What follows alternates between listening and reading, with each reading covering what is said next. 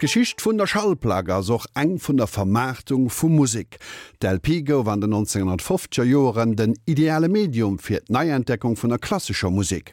Meet goufen noch Krise wëll innovativ CD-Labelen die Großkonzerne an Notbrucht hunn, géint déselver Pavarotti and Friends praktisch nëtmi ukom sinn. Haut verläst sech den Amateurkult vum Internet op Friends a Likes. Feiert dat net an Mëttelmeesegkeet? Antworte vum Joachim Fontaine. In den 1950ern und 60ern hattest du es mit richtigen Persönlichkeiten zu tun, mit einem Produzenten, der verantwortlich war und alles auf seine Schultern nahm. Der nächste Mann über ihm war der Chef der Gesellschaft. Später, als Schallplattengesellschaften zu Schlachtschiffen der Gewinnmaximierung gemacht wurden, wusste dieser Boss nicht einmal, dass in einer kleinen Ecke irgendwo klassische Musik gemacht wurde. Du hattest sehr nette Leute zum Verhandeln, aber sie besaßen keine Autorität und du hattest keinen persönlichen Kontakt mit denen, die die Entscheidungen trafen. Nikolaus Arnoncourt hatte sie mitgemacht und durchgemacht. Die Geschichte der Schallplatte, die zu einer Geschichte der Vermarktung von Musik ausartete. Walter Leggy, der erste Produzent und Perfektionist der Tonträgergeschichte, ging 1963 in den Ruhestand. Ich dachte, Zitat, jede Schallplattengesellschaft der Welt würde vor meiner Tür warten aber da war nichts, überhaupt gar nichts. Die Branche hatte sich gewandelt zu einem Geschäft mit eingedoster Musik, das auf Gewinne und Rendite abzielte. Nach dem Weltkrieg, nachdem die Langspielplatte und der Stereosound wieder einmal neue und noch perfektere Hörerlebnisse möglich gemacht hatten, konnten davon auch die Umsätze der Klassikbranche profitieren. Vorhersagbar waren sie allerdings nicht. 1956 beispielsweise hatte sich Arthur Rubinsteins Einspielung des zweiten Rachmaninow-Konzertes mit dem Dirigenten Fritz Reiner noch 350.000 Mal verkauft. Knapp 15 Jahre später verkaufte sich dasselbe Werk in der Aufnahme mit Rubinstein und Eugene Ormandy nur noch 20.000 Mal. Was war passiert? Das Publikum vertraute mittlerweile nicht mehr nur den großen Namen und dem eigenen Geschmack, es las die Rezensionen der Schallplattenzeitschriften, die weltweit auf den Markt gekommen waren. Schallplattenclubs sollten den Labels helfen, ihre Verkaufszahlen konstant zu halten, aber auch das half nicht wirklich. Denn bald schon sollte eine 1968er Revolution der anderen, der musikalischen Art drohen. Ein gewisser Arnoncourt, eigentlich Cellist in Karajans Orchester, fing selbst damit an, Heidensinfonien ganz anders zu dirigieren. Karajan konnte damit nicht viel anfangen, aber die Klassikfans schon. Nach seiner erfolgreichen Amerikatournee 1969 1960 kündigte Hanoncourt und machte fortan für das kleine Label Telefunken wegweisende Aufnahmen in historisch orientierter Aufführungspraxis. Bald machten auch andere von sich reden. Trevor Pinnock etwa und sein English Concert, das es auf historischen Instrumenten erstmals aufnehmen konnte, mit der Brillanz und Perfektion von Karajans Berliner Philharmonikern. Die 68er Revolution ließ aber nicht nur Barockmusikfreunde aufhorchen.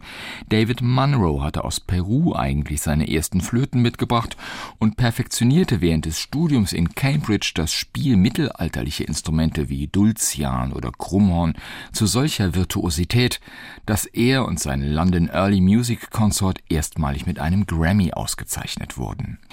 Die alte Musik wurde zu einem Eldorado auch der Schallplattenindustrie. Altbekannte Klassiker wie Händel und Bach erklangen im neuen Klangbild historischer Instrumente, andere wurden aus dem Abseits der Musikgeschichte zurückgeholt, allen voran Antonio Vivaldi, dessen vier Jahreszeiten perfekt auf die beiden Seiten einer LP passten. Noch ertragreicher für die Klassikbranche wurde der neue Tonträger, der erstmalig am 31. August 1982 der Öffentlichkeit vorgestellt wurde. CBS, Sony, Philips und Polygram präsentierten die Compact Disc. Schon vier Jahre später verkauften sich mehr CDs als LPs. Nach nach der Einführung mobiler Geräte wie dem Discman fielen die Preise weiter, die Verkaufszahlen gingen hoch.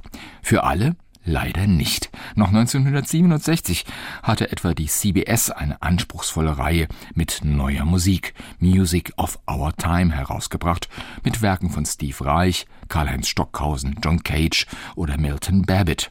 Der hohe Anspruch ihrer Nachfolger, die mehr und mehr in esoterische Festivals und die Nachtzeiten der Radioprogramme verbannt wurden, garantierte den Plattenlabels nicht mehr die Verkaufszahlen, die ein Dirigent wie Leopold Stokowski noch erreicht hatte. Trotz seiner enormen Popularität hatte Stokowski bis zu seinem Tod 1977 immerhin 800 Uraufführungen dirigiert. Nicht nur die neue Musik litt unter der Gnadenlosigkeit der Umsatzmaximierung. Es waren auch die großen Namen und bekannten Werke. Die Manager dachten, sie verkauften sich am besten, aber viele wurden zu Ladenhütern. 2006 konnte man aus rund 450 Aufnahmen von Vivaldis Jahreszeiten wählen und aus 276 von Beethovens Schicksalssinfonie. So einfallslos die Labels, so mickrig wurden irgendwann auch die Verkaufszahlen. CDs CDs nutzten sich nicht mehr ab, das Interesse an der x-ten Version eines Klassikers schon. Die Folge die großen Player auf dem Klassikmarkt kündigten die Verträge mit dem Großteil ihrer Künstler, einige von Weltruhm. 2005 ging der Manager von Sony Europa an die Öffentlichkeit. Sie wollen wissen, wer die Klassikindustrie umgebracht hat. Die Wall Street hat sie umgebracht. Die Leute in der Schallplattenbranche verstanden, dass wir alle von der Klassik herkamen.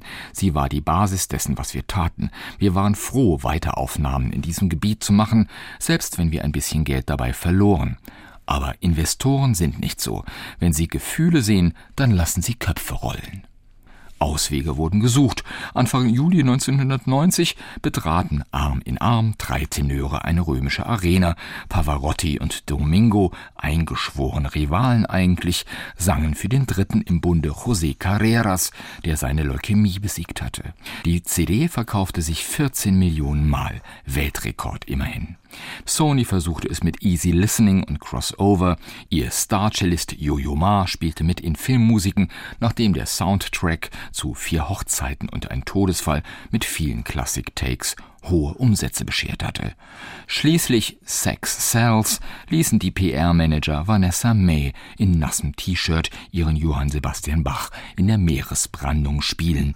Pianistinnen, die mit Wölfen leben, bekamen ihren Werbeevent genauso wie blinde Tenöre, weil es längst nicht mehr nur um Musik, sondern um Umsatz ging, auch auf Festivals, in denen die großen Labels sich und ihren Künstlern sozusagen ihre eigenen Classic Awards verliehen. Gerettet hat es die großen Labels nicht. Überproduktion des ewig gleichen Repertoires, Mangel an substanzvollen neuen Ideen und dazu kam noch ein anderer Umstand. Imitation statt Interpretation sozusagen. Kaum ein Nachwuchskünstler unterschied sich in seinem Spiel und in seiner Perfektion mehr vom Mainstream und Standard, den Schallblatt und CD selbst geschaffen hatten.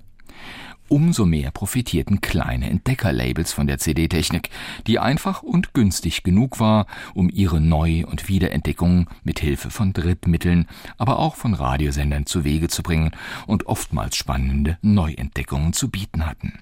Mit zehn Bändern eines slowakischen Orchesters gründete Klaus Heimann sein Label Naxus, das nach dem Aldi-Prinzip hohe Qualität zu möglichst niedrigen Preisen vermarktet und sogar Werke von Paul Hindemith weltweit 18 18.000 Mal verkauft hat.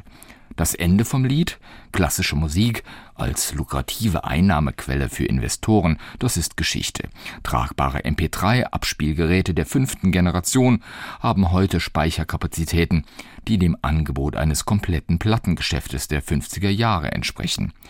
Erik Saties frühe Vision einer Musik d'ameublement, die uns wie unser Mobiliar das Leben verschönern könnte, wird zur Dauerberieselung durch Hintergrundmusik, MP3-Player und über Kopfhörer, die uns paradoxerweise doch eigentlich abschirmen sollten gegen den Lärm. 2012 überstiegen in England erstmals die Einnahmen aus Internet-Downloads die Verkaufszahlen von CDs, trotz schlechterer Qualität, und kommerzielle Classic Radios reduzieren die Artenvielfalt der Musik mehr und mehr auf Bestseller und Classic Hits.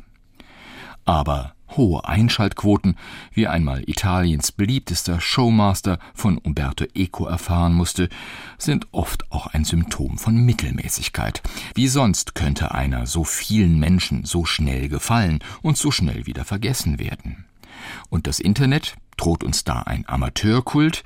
Das Internet, so offen und so frei es ist oder zu sein vorgibt, ist auch die Plattform des Jedermann. Tausende Hausfrauen und Hausmänner entscheiden mit Klicks und Likes über das, was gefällt oder nicht. Vielleicht aber entscheiden sie über mehr darüber, dass bestimmte Werte gar nicht mehr wahrgenommen werden. Gewinnt da, was die beste Qualität besitzt oder was am besten gefällt. Vor einigen Jahren schaltete die BBC für eine Woche ihr gesamtes Programm zum Download frei. Ein Experiment nichts weiter bedeutendes eigentlich. Die Redakteure rechneten mit ein paar tausend Klicks höchstens. Am Ende hatten anderthalb Millionen Menschen weltweit Interesse an substanzvollem Radioprogramm und Musik gezeigt. Das lässt hoffen. Der Joachim am 5. Deel aus der Serie eine runde Sache.